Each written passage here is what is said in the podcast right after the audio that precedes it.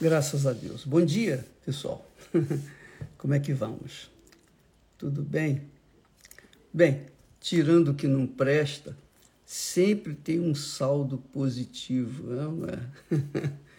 e a gente dá graças a Deus por tudo. Quem é de Deus dá graças a Deus por tudo, porque sabe que o bem daqueles que agradam a Deus é para o bem. E o mal, que por acaso vem contra os que são de Deus, também é para o bem.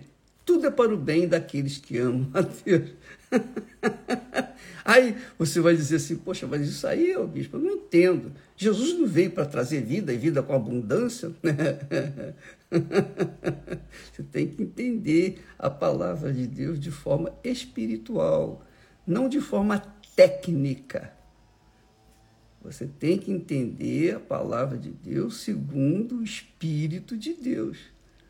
Por isso que nós temos fo foca focado, nós temos fortalecido a ideia das pessoas receberem o Espírito Santo, porque sem ele você não tem a direção certa. Mas quando a pessoa é de Deus, seja o bem, seja o mal, em tudo dê graças, em tudo dai graças. Bem, nós estamos falando do capítulo 24 de Mateus. Muito bacana isso aqui, esse texto, porque Jesus profetiza o que, que nós estamos vendo hoje. Né? Ele falou: vireis de guerras e rumores de guerras, e levantará nação contra nação, reino contra reino, fomes, pestes, doenças, terremotos mas ele disse que estas coisas que foram relacionadas até o versículo 7, estas coisas são o princípio de dores. Princípio de dores. Agora presta atenção. A partir do versículo 9, você vai entender diferente.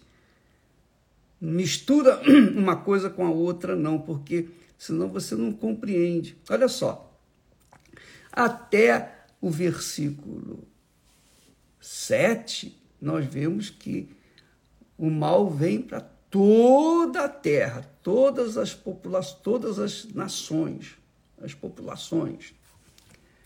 Mas são o princípio de dores apenas. No versículo 9, Jesus já começa a detalhar o que vai acontecer com as pessoas que são fiéis e os infiéis que creem nele. Olha só. Então, depois dessas coisas todas, guerras e rumores de guerra, etc., então vos hão de entregar para ser desatormentados. Então vos hão de entregar para ser desatormentados. Ele está falando aqui com os seus seguidores, seus discípulos. Então vos hão de entregar para serdes atormentados, atormentados, e matar-vos-ão. É isso aí.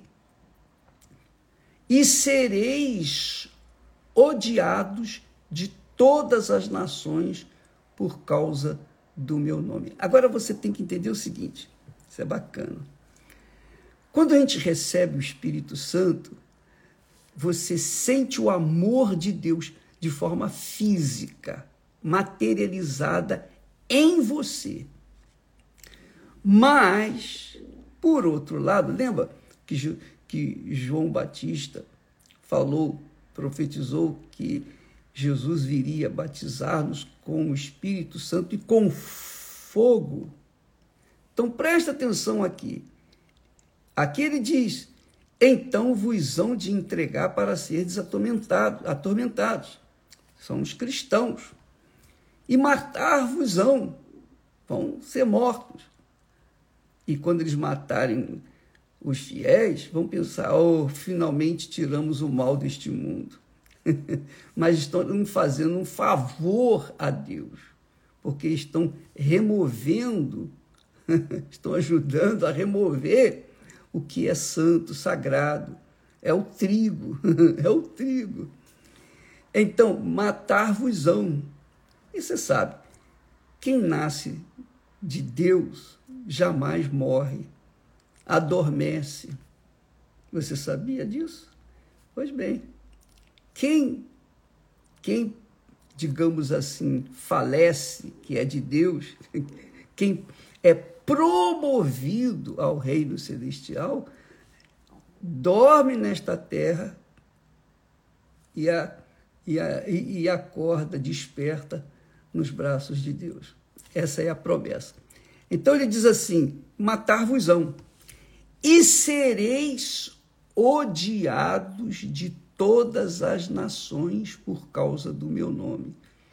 Quer dizer, quando você recebe o Espírito Santo, você literalmente, fisicamente, materialmente falando, de forma espiritual, você tem o amor de Deus é, reconhecendo você como filha, como filho.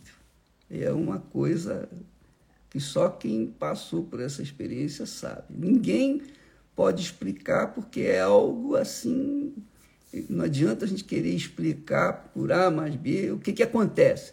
As pessoas falam, eu falo, mas ninguém consegue exprimir realmente o que acontece quando se recebe o Espírito Santo. É algo assim, é uma loucura, em bom sentido, no sentido de, de, de glória, de, de prazer, de gozo. É, é, é uma, é uma paz inefável, inexplicável. Porém, da outra ponta, nós temos o batismo de fogo, que é o ódio das pessoas que não têm o Espírito Santo, claro. Porque quem tem, entende o que a gente fala, o que Jesus fala. Mas quem não tem, não entende. Não entende. Quer provar por A mais B, quer provar na ciência, quer, enfim. Coitados. Mas é assim mesmo, coitado. Eu também era assim incrédulo. Mas, hoje, graças a Deus, nós estamos nessa fé. Graças a Deus. Vai fazer 60 anos. 60 anos que estamos nessa fé. Então ele diz: sereis odiados de todas as nações por causa do meu nome. Quer dizer, é, apenas a título de exemplo, as pessoas que me odiavam, muitas pessoas que me odiavam, que foram vítimas das fake news, hoje dizem, o oh, bispo, me perdoa e tal. Claro, como que a gente não vai perdoar? Mas as pessoas que não nasceram de Deus, não têm o mesmo espírito que Deus nos tem dado, elas ficam com inveja, morrem de inveja, espumam pelas narinas, pelos ouvidos e pela boca, espumam o ódio. Por quê? Porque é como Caim e Abel. A oferta de Abel agradou ao Senhor, que foi a sua vida. Já a de Caim não agradou ao Senhor. Então, Caim ficou com ódio do seu irmão, matou o seu irmão só por causa desse ódio, de inveja. Isso é cruel. Isso é terrível.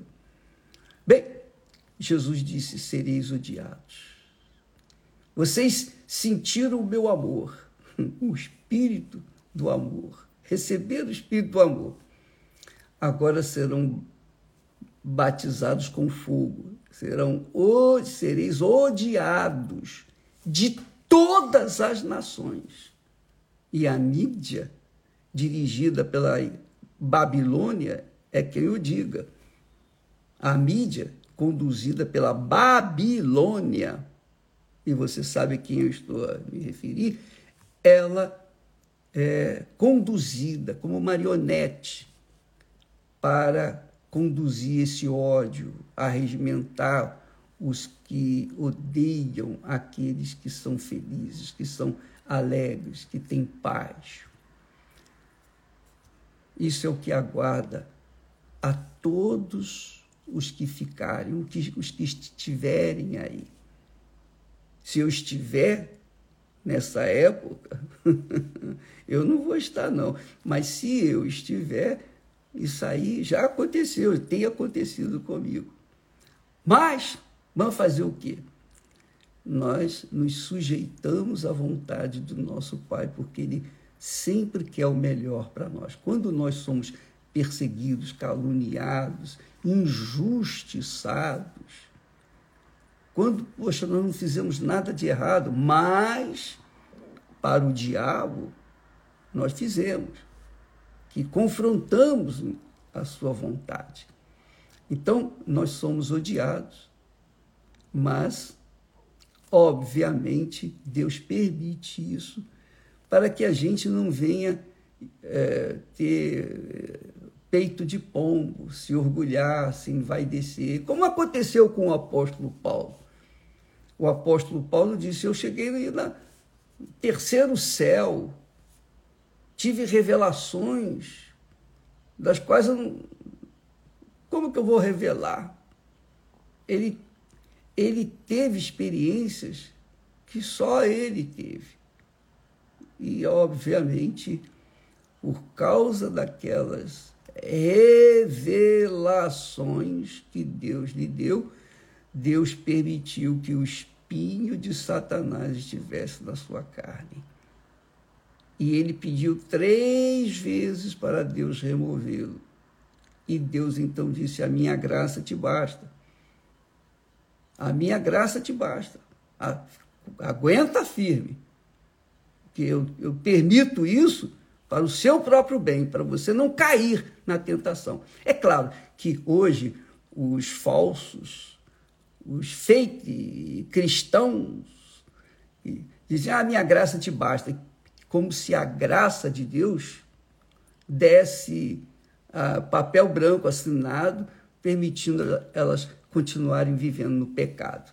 Então, elas vivem no pecado, vivem no erro, vivem na mentira, vivem no engano, vivem na, na, na prostituição, no adultério, vivem na, na pornografia, vivem na corrupção e depois, na maior cara de pau, de é, confessar, mas está escrito: a minha graça te basta. Como se a graça de Deus tolerasse aquela situação pecaminosa. Bem, mas isso é outro assunto. O que importa saber é isso. Os fiéis vão ser atormentados e vão ser mortos e serão odiados de todas as nações por causa de quê?